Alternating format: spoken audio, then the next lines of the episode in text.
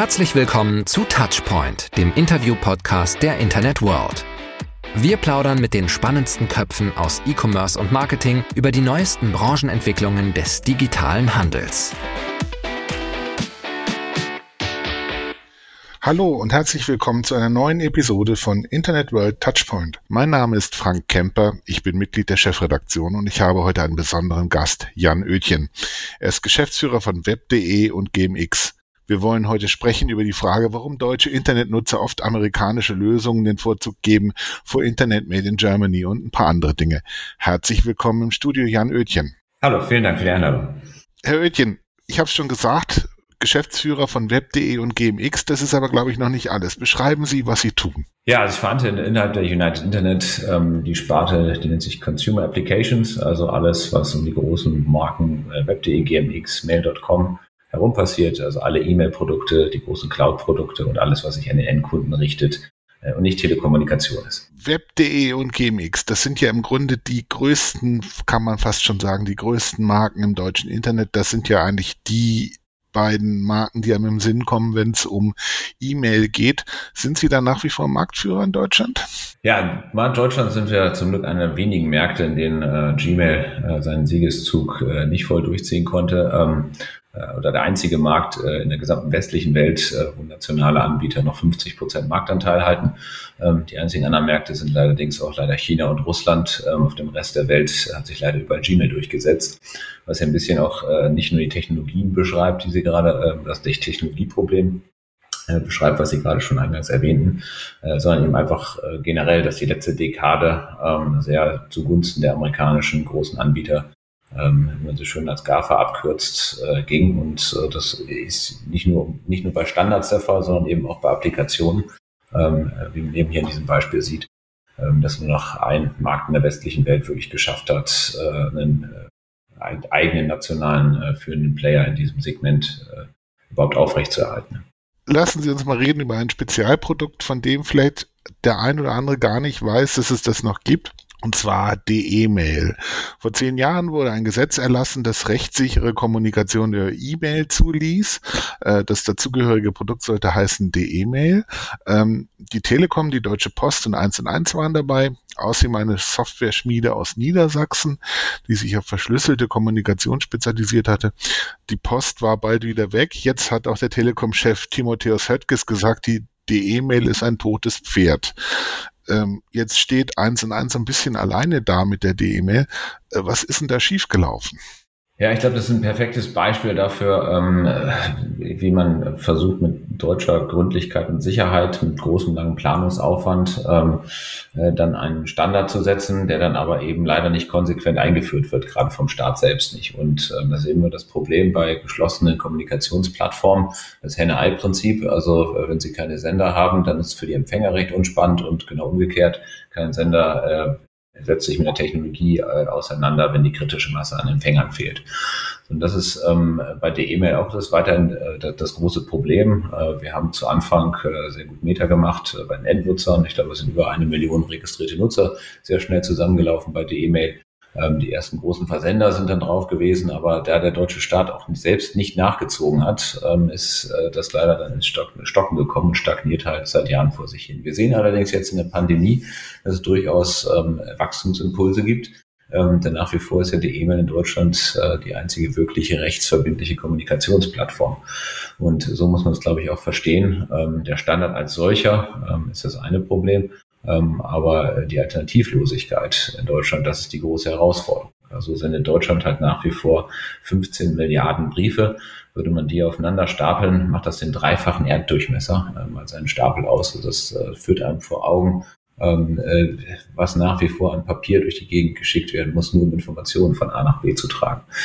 So, und dazu ist äh, eben leider die E-Mail die einzige voll elektronische Alternative. Und ähm, äh, so wie ich es jetzt aktuell sehen würde, wird das auch eine Zeit lang so bleiben. Ähm, das heißt, äh, es wird ein Standard sein, mit dem man irgendwie leben lernen. Aber im Moment hat man eben den Eindruck, dass keiner so richtig diesen Standard pusht. Also auch wenn ich mir zum Beispiel die Werbung anschaue von 1 und 1 und von web.de, habe ich jetzt nicht den Eindruck, dass wir vor irgendeiner Renaissance von DE-Mail stehen. Äh, interessanterweise werden ja den amerikanischen Anbietern bei vielen Diensten wird ja eigentlich immer unterstellt, es seien, seien Datenkraken. Und ich kann mich noch dran erinnern, als zum Beispiel ähm, WhatsApp die ähm, Äh, eingeführt hat, haben alle gesagt, ja super, endlich machen die das mal. Aber wenn es einen deutschen Anbieter gibt, der das macht, dann scheint da, sagen wir mal, das Interesse begrenzt zu sein. ja, das ähm, äh, haben Sie einen guten Punkt angesprochen. Ähm, vielleicht zum ersten Teil der Frage. Ähm, warum ähm, ist es so schwierig, einen, einen voll digitalen Standard zu etablieren und wie ähm, versuchen wir uns diesem Problem jetzt zu nähern? Ähm, und was, was machen wir dort gerade auch in der Kommunikation? wir haben gesehen, dass die, die Herausforderung für den Nutzer eine sehr und für den Versender eine sehr große ist, vom Papier komplett in einem Schwung auf voll digital umzustellen ähm, sowohl äh, Nutzer als auch Versender brauchen irgendwie so eine gewisse Übergangshybridphase. Ich vergleiche es mal so ein bisschen mit dem ähm, Reisebereich. Ähm, als man vor 20 Jahren so die elektronischen Tickets ja überall schon verfügbar waren, ähm, haben die erst nur gesagt, äh, um Gottes Willen, bloß kein elektronisches äh, Ticket, dem vertraue ich doch nicht, wenn das dann verloren geht und wer sagt mir, dass es funktioniert, ich will ein Papierticket haben. Dann hatten wir so eine Zeit lang, da ähm, haben die Leute alle ihre Tickets, ihre elektronischen Tickets selbst ausgedruckt. Also wenn man vom Check-in-Schalter stand, ähm, würde ich mal sagen, hat der große Teil dann irgendwie so ausgedruckte Barcodes dann drauf, ähm, hat sich immer noch auf das Papier verlassen, weil er seinem Handy nicht voll getraut hat. Und wenn Sie heute in den Businessflieger boarden, ähm, würde ich mal sagen, sind 90 Prozent äh, der Reisenden halten ihr Handy dran. Und selbst auf den Ferienfliegern, Privatfliegern ist hier mittlerweile die Quote der der äh, Handybordkarten äh, bei weit über 50, 60 Prozent. Und das zeigt eben so, dass man ähm, gerade für den Nutzer ähm, so eine gewisse Übergangstechnologie schaffen muss. Und genau das versuchen wir jetzt zusammen mit der Deutschen Post ähm, über diese Hybridprodukte, ähm, also die Briefankündigung, die wir seit letzten Sommer gemeinsam in den Markt gebracht haben. Da bekommen Sie vorab äh, von jedem Briefumschlag schon mal einen Scan, ein Foto äh, per E-Mail zugeschickt, können zumindest schon mal sehen, was in Ihrem Briefkasten morgen ankommt. Und ähm, ja, seit äh, ein paar Wochen haben wir jetzt äh, auch die digitale Kopie gestartet. Das heißt, die ersten dieser Umschläge gehen dann jetzt auch direkt im E-Mail-Postfach bei WebD und GMX zu öffnen. Sie sehen also dahinter das äh, inliegende PDF äh, für die Versender, die sich diesen Standard schon angeschlossen haben.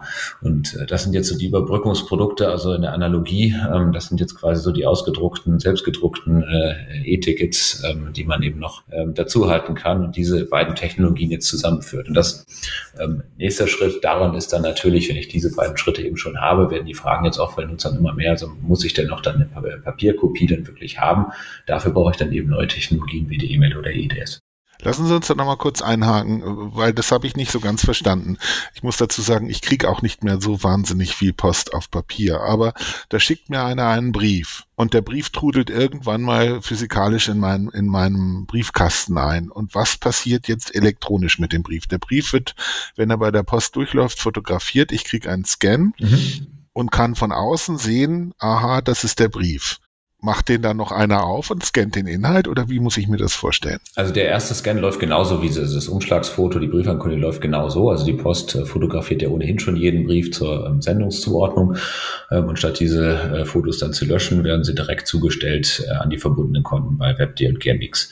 Ähm, die Inhalte darin, und das ist ja das eigentlich Paradoxe, ich würde mal sagen, acht von zehn Briefen, die sie erhalten, sind wahrscheinlich nicht irgendwo zentral gedruckt, sondern vermutlich irgendwie im Umkreis von 10, 15 Kilometern von ihrem Haus, ähm, werden dort gedruckt, kuvertiert, äh, verladen, dann aufs Fahrrad gepackt und zu ihnen nach Hause getragen.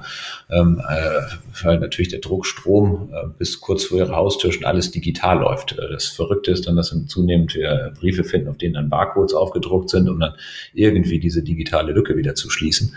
Äh, oder Firmen, die natürlich sich dann Scan-Dienste beauftragt haben, ähm, diese äh, oder dann im eigenen Haus laufen haben, um dann eine Zuordnung zu den Arbeitsplätzen zu machen.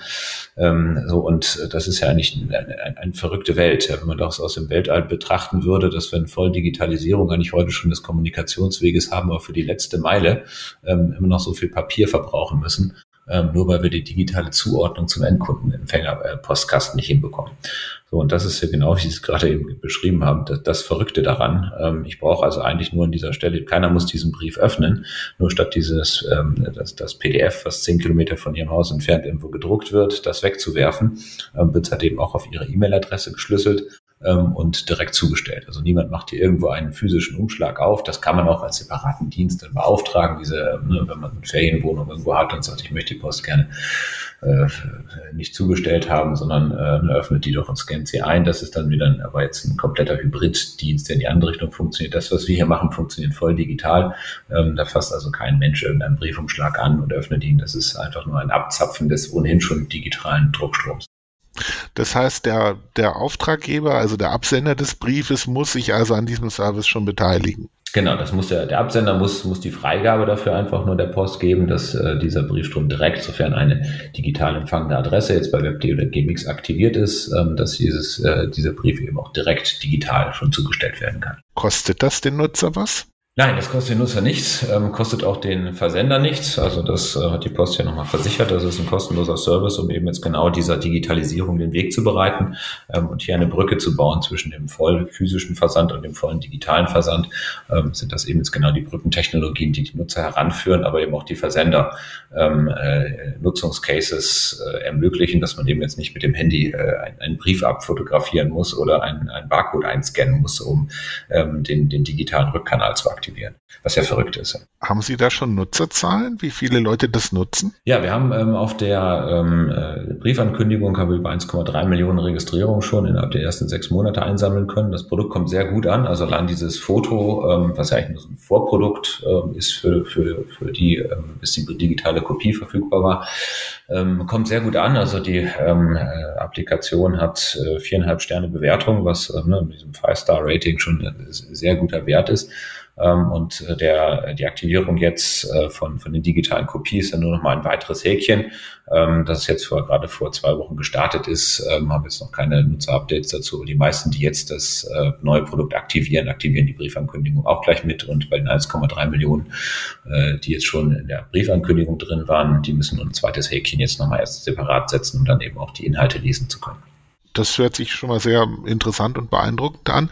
Aber lassen Sie uns nochmal auf diese merkwürdige ähm, Amerika-Hörigkeit deutscher Nutzer zu kommen. Man kann es ja nicht anders formulieren. Also wenn man mal schaut, was ein deutscher Internetnutzer so an amerikanischen Services nutzt, da ist man also entweder hat man ein iPhone oder man hat ein Android-Handy, man benutzt den Chrome-Browser oder man mhm. benutzt Facebook, WhatsApp, Dropbox, Amazon Web Services.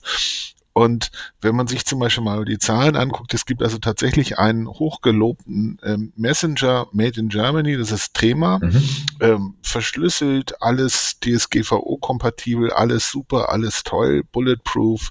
Äh, 96 Prozent aller Nutzer nutzen WhatsApp, 4 Prozent nutzen Trema. Und wenn es darum geht, welchen Browser man haupt oder welchen Messenger man hauptsächlich benutzt, 85 Prozent hauptsächlich WhatsApp. Ich meine, das ist eine Facebook-Tochter. Und 0,9 Prozent Trema. Was, was läuft da falsch? Wie kann das sein? Ja, es ist ein typisches ähm, äh, der Effekt, Netzwerkeffekt der geschlossenen Kommunikationsplattform.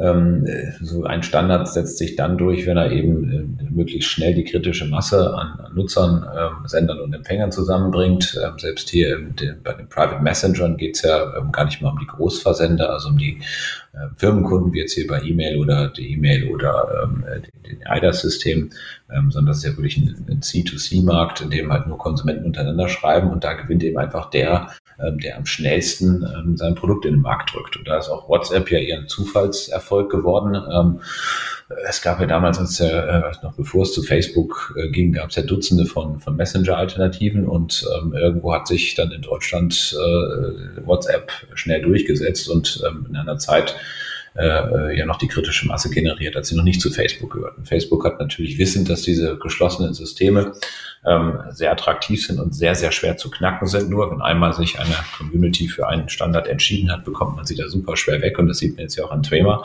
ähm, obwohl es augenscheinlich im klassischen Vergleich und äh, äh auch in der Sicherheit äh, WhatsApp in die Tasche stecken würde und auch äh, die, die Bedenken gegenüber den US-Anbietern deutlich zunehmen ähm, ist dann doch der, der Aufwand, äh, den, den Nutzern dann im Zweifel zu groß, diesen Standard zu wechseln und zu warten, bis alle Freunde gewechselt haben. Und da haben wir genau diese Netzwerkeffekte, ähm, denen die europäischen Lösungen immer zum Opfer fallen. Und ähm, das Verrückte ist ja auch, äh, wenn man gerade so die, die, Deutschen fragt, wo sie dann sagen, die ganzen amerikanischen Dienste, die genutzt werden, ähm, über 50 Prozent der Deutschen haben schon ein schlechtes Gewissen im, im Punkto Datenschutz und ähm, ja. Vertrauen in diese Dienste.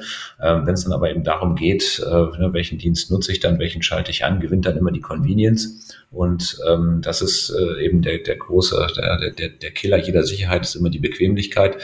Ähm, fängt im Kleinen an, ähm, Haustür oder Fahrrad sauber abzuschließen und geht bei der Wahl der, der Kommunikationstechnologien eben weiter.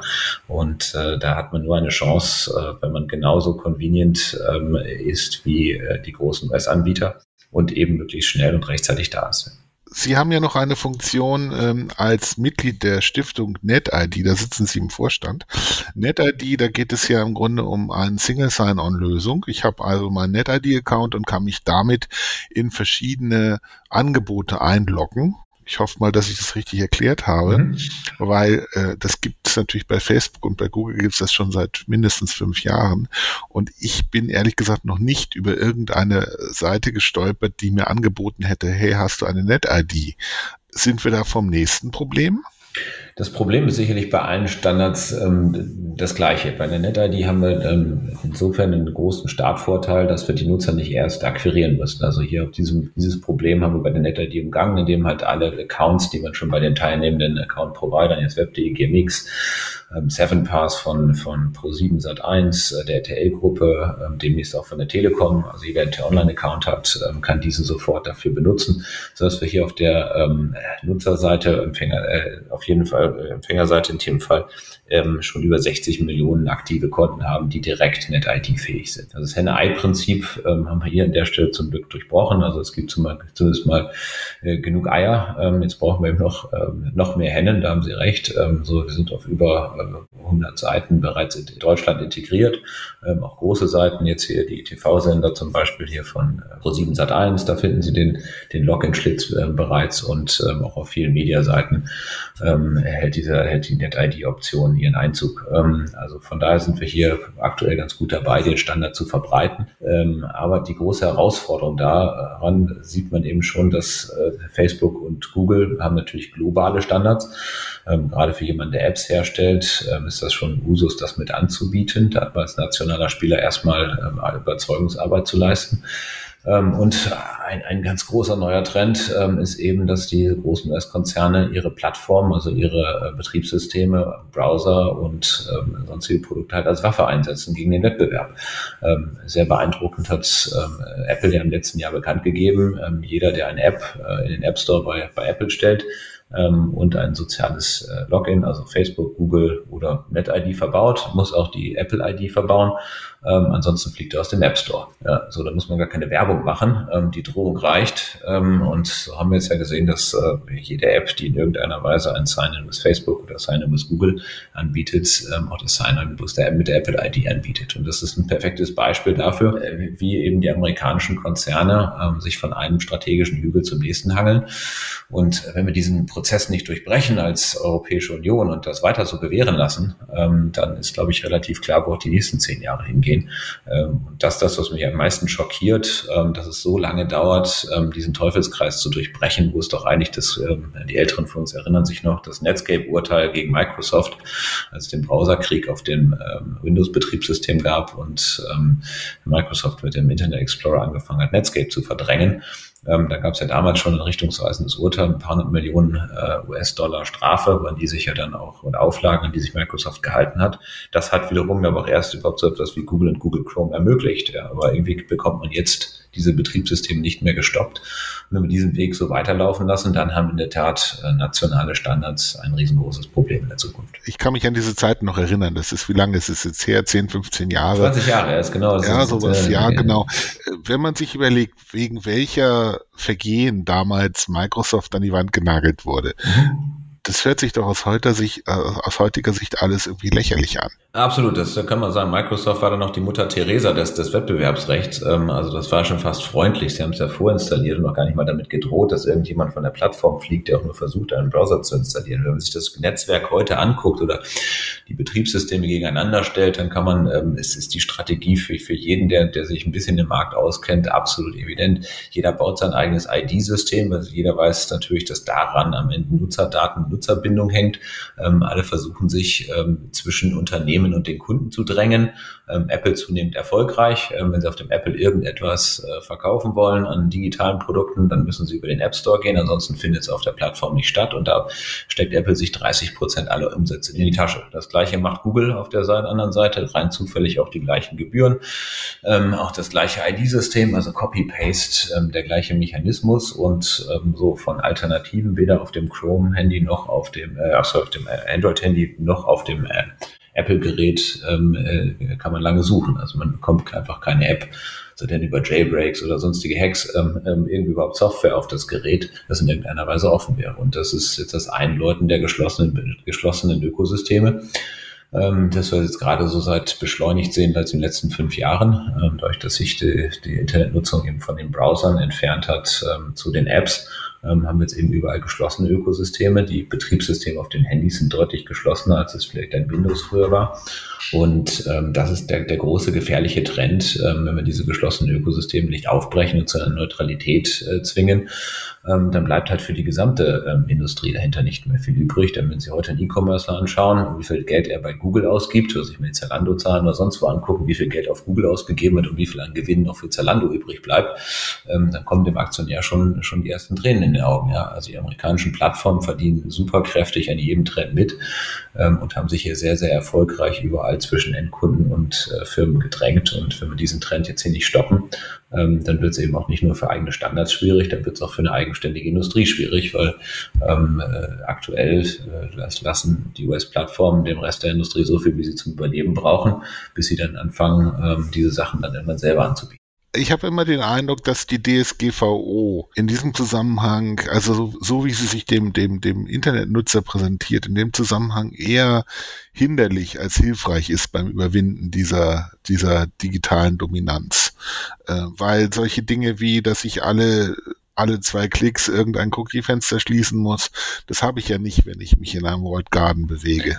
Das haben Sie perfekt auf den Punkt gebracht. Genau das ist das eigentlich, ist die DSGVO dort ein Beschleuniger ähm, äh, dieses Hereintreibens in, in, geschlossene Ökosysteme. Es hat ja äh, zumindest mal innerhalb von Facebook muss man jetzt ja auch oder Instagram muss man auch ähm, beim Betreten, wenn dann Seiten in dem in Instagram aufgerufen werden, auch wieder eigene DSGVO-Seiten abrufen. Aber ähm, so diese ja, für den Nutzer sichtbar ähm, ist, ist nur diese Cookie Wall oder die, die, die Cookie-Seiten, die jetzt mittlerweile auf jeder Seite sogar in den Apps zunehmend hochpoppen geworden. Und ähm, ich glaube, das ist ein, ein gutes Beispiel, wie man es nicht macht. Ja, ähm, äh, das, der große Baufehler der DSGVO ähm, ist äh, mitnichten der, der, die Idee, dass man sagt, ich gebe die Daten in die Hoheit der, der, der Nutzer, da gehört sie hin. Das ist, ähm, ich glaube, auch die große Errungenschaft der DSGVO.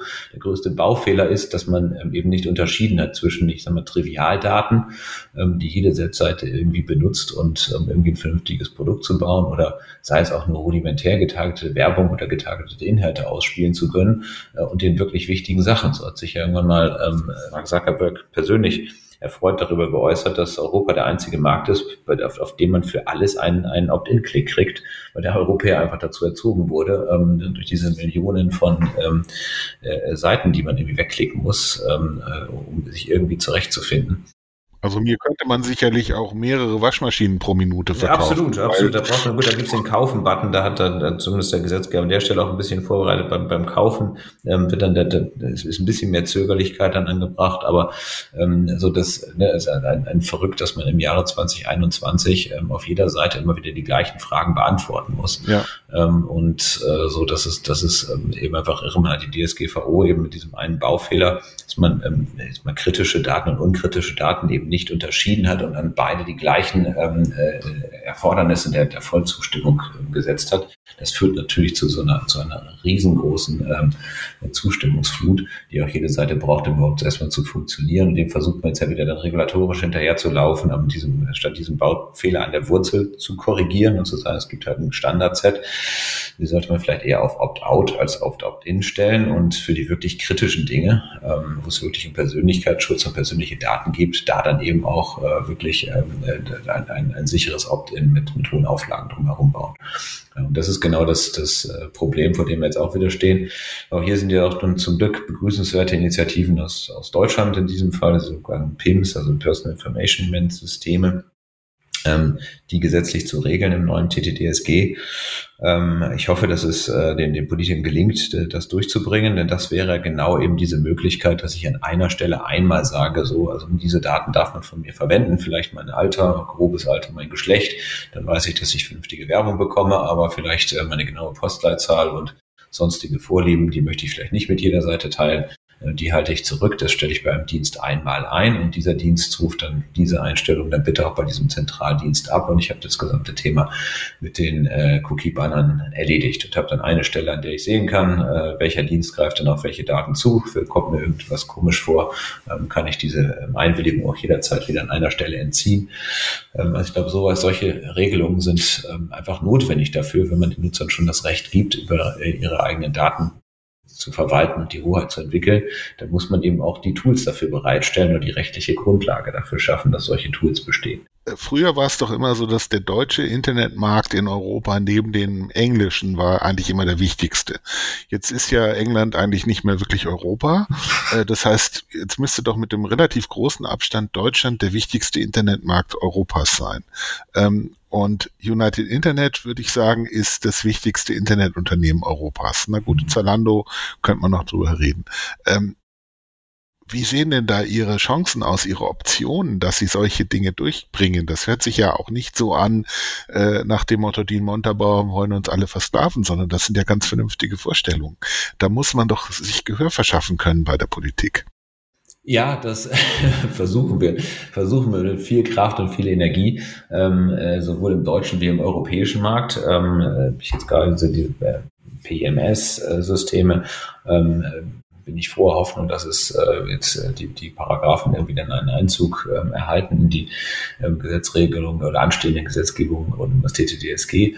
Ähm, aber es ist natürlich ein, ein äh, wahnsinniger Grabenkampf. Alleine in äh, Deutschland, Europa, die Verflechtung dazwischen, ähm, gerne zeigt dann der eine oder wartet der eine auf den anderen und sagt, na, das wird ja gerade europäisch geregelt. Europa sagt, na, gibt es ja gerade nationale Bestrebungen, warten wir die doch erstmal ab. So, und dann hilft uns natürlich dieser europäische Föderalismus aktuell nicht wirklich, denn die Zeit drängt ja eben genau, wie Sie es gesagt haben, jetzt wirklich ähm, äh, hier zu agieren. Ja. Und wenn man eben ähm, in Europa wirklich eine eigenständige Industrie erhalten oder überhaupt aufbauen will, äh, dann muss man jetzt zwei Dinge machen. Zum einen muss man die Amerikaner, äh, die Amerikaner mit, mit ihrer klassischen Vorinstallationspolitik und von einem strategischen Hügel zum nächsten laufen, ähm, also Betriebssysteme, jetzt auch Google Chrome, das nächste Beispiel, den Browser als strategische Waffe zu benutzen, um seine eigenen proprietären Technologien durchzudrücken. Ähm, damit nehmen wir dann so die, die letzten äh, noch offenen Hochburgen. Wenn ich das nicht stoppe jetzt ähm, als äh, EU, dann, dann wird es erstmal für die Industrie schwierig. Also ich muss die Amerikaner erstmal langsamer machen und vor allem diese ähm, Vorinstallationspolitik und ähm, äh, eben gerade die kritischen Infrastrukturkomponenten für eigene Zwecke zu missbrauchen.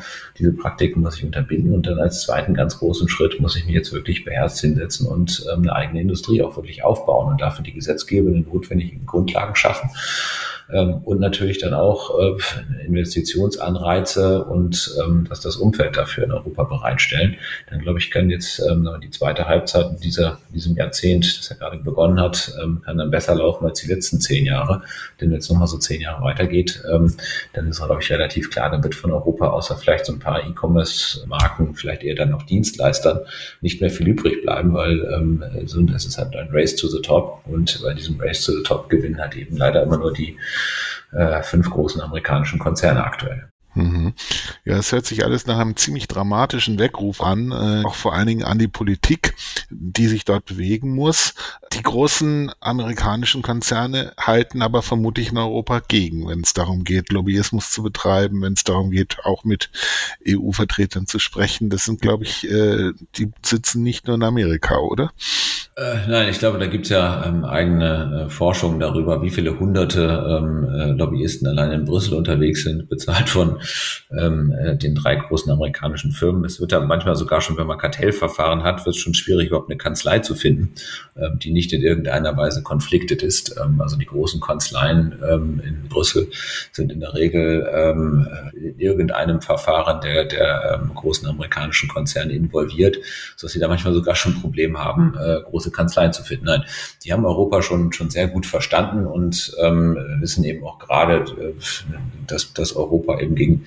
Lobbyismus äh, sehr anfällig sein kann manchmal, denn durch diesen Föderalismus, aus dem sich Europa zusammensetzt, ähm, ist es natürlich immer nicht so irre schwierig, irgendwo ein Land in einem Land irgendwo ähm, äh, äh jemanden davon zu überzeugen, dass doch ähm, ein, eine Unterstützung oder eine ähm, jetzt hier Verlangsamung der Amerikaner gar nicht im Interesse von Europa sein kann. Schon haben sie wieder irgendwo ein, ein, ein Vetorecht oder irgendwo ein kritisches ähm, äh, Ministerium äh, davon überzeugt, dass dann wieder ein halbes Jahr äh, irgendwo Sand im Getriebe ist und nichts vorangeht. Ja. Ähm, so Plattformgesetzgebung und sowas alles, das haben wir ja ewig schon diskutiert. Also die Ideen sind ja schon fast fünf Jahre alt, aber man hat es nie geschafft, sowas wirklich umzubringen. Ähm, und auch jetzt mit den Digital Service und Digital Markets Acts ähm, ist zumindest mal ein erster Schritt in die richtige Richtung getan. Ähm, aber bis das dann wirklich wieder umgesetzt wird und ob das dann nicht wieder ein zernloser Tiger wird, ähm, steht halt eben auch noch in den Sternen. Und das ist das Frustrierende daran, ähm, dass wir ähm, mittlerweile zumindest mal auf dem Level der Erkenntnis, also ich würde mal sagen, vor fünf oder zehn Jahren war das fehlt es noch sogar an der Erkenntnis in der Politik. Jetzt sind wir bei der Erkenntnis. Jetzt ringen wir so seit den letzten Jahren um dann wirklich auch Handlungsfähigkeit. Ich hoffe, dass wir jetzt in die Phase des Handelns auch wirklich eintreten und das mal umsetzen, was wir eigentlich ja seit Jahren verstanden haben, äh, dass es so nicht weitergehen kann. Haben Sie den Eindruck, dass sich da äh, durch den Wechsel im Weißen Haus an der Situation irgendetwas zum Positiven oder Negativen verändert hat? Ja, das ist so ein, ähm, ich, jetzt hat man sicherlich da persönliche Präferenzen ähm, für amerikanische Politik in die eine oder andere Richtung. Ähm, meine große Befürchtung, das ist immer, wenn es einen Vorteil aus der Trump-Ära gegeben hat, dann ist es, glaube ich, dass den Europäern relativ klar gemacht hat, ähm, äh, dass wir eben nicht mehr auf eine bipolare Welt, sondern irgendwie auf eine tripolare schauen. Das ist mittlerweile eben China, äh, Europa äh, und Amerika und ähm, so der transatlantische Band ähm, ist nicht selbstverständlich. Und äh, wir haben ja die Jahre ähm, davor zur Obama-Zeit ähm, sagt, naja, mit NSA, das ist ja schon schrecklich, aber, aber ja, aber irgendwie sind doch auch irgendwie unsere Freunde. Ich glaube, wäre das zu einer Trump-Zeit herausgekommen, wäre der Aufschrei viel, viel größer gewesen. Und das war sicherlich ein Gutes, das Europa ein Stück weit aufgeweckt hat, ähm, dass man eben hier nicht einfach gut, glaube ich, äh, immer den amerikanischen Standards hinterherlaufen kann und ähm, äh, sich dann hinterher wundert, warum Europa in die digitale Bedeutungslosigkeit absackt.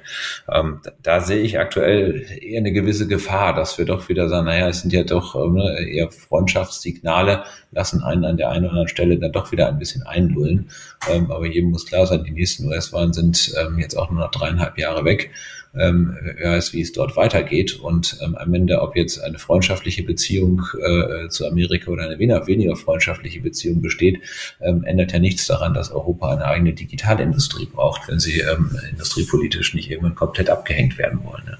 Ähm, nur irgendwie auf Automobil und ähm, äh, Konsumgüter, im, im, also Nahrungsmittel und, und ähm, noch ein bisschen Öl sich zu konzentrieren, wenn man also die, die Top-Firmen äh, nach Marktkapitalisierungen in Europa stapelt, ähm, wird uns lange nicht äh, irgendwie weiter retten. Ja, also an den, in den Top 100 der wertvollsten Firmen ähm, schaffen es irgendwie nur noch ganz, ganz wenige europäische Firmen überhaupt hinein. Wenn man Tech stapelt, haben wir zum Glück noch ein SAP, äh, jetzt noch so ein Delivery Hero, wenn, wenn der Aktienkurs so anhält, die uns überhaupt noch irgendwo in die Top 100 mal reinbringt. Ähm, ansonsten ist das mittlerweile eine komplett amerikanische und chinesische Veranstaltung geworden. Ähm, ähm, und äh, ja, ich kann sagen, hier muss Europa jetzt äh, wirklich in den nächsten zehn Jahren Gas geben und sehen, dass sie eben wirklich äh, auch, auch äh, Firmen in, in der Größenordnung für einer zweistelligen Milliardengröße Marktkapitalisierung hochzüchtet, äh, um hier mithalten zu können. Denn ansonsten werden wir äh, zwischen den beiden Welten zerdrückt werden. Ja, mit diesen eindrücklichen Worten würde ich sagen, sind wir am Ende der heutigen Episode von Internet World Touchpoint angekommen. Ich bedanke mich nochmal ganz herzlich bei meinem Gast, bei Jan Oetjen und ich bedanke mich bei meinen Zuhörern fürs Zuhören und würde mich freuen, wenn Sie auch das nächste Mal wieder dabei sind. Einen schönen Tag noch. Tschüss. Und das war's für heute mit Touchpoint, dem Interview-Podcast der Internet World. Wir sagen Danke fürs Zuhören und bis in zwei Wochen zum nächsten Touchpoint.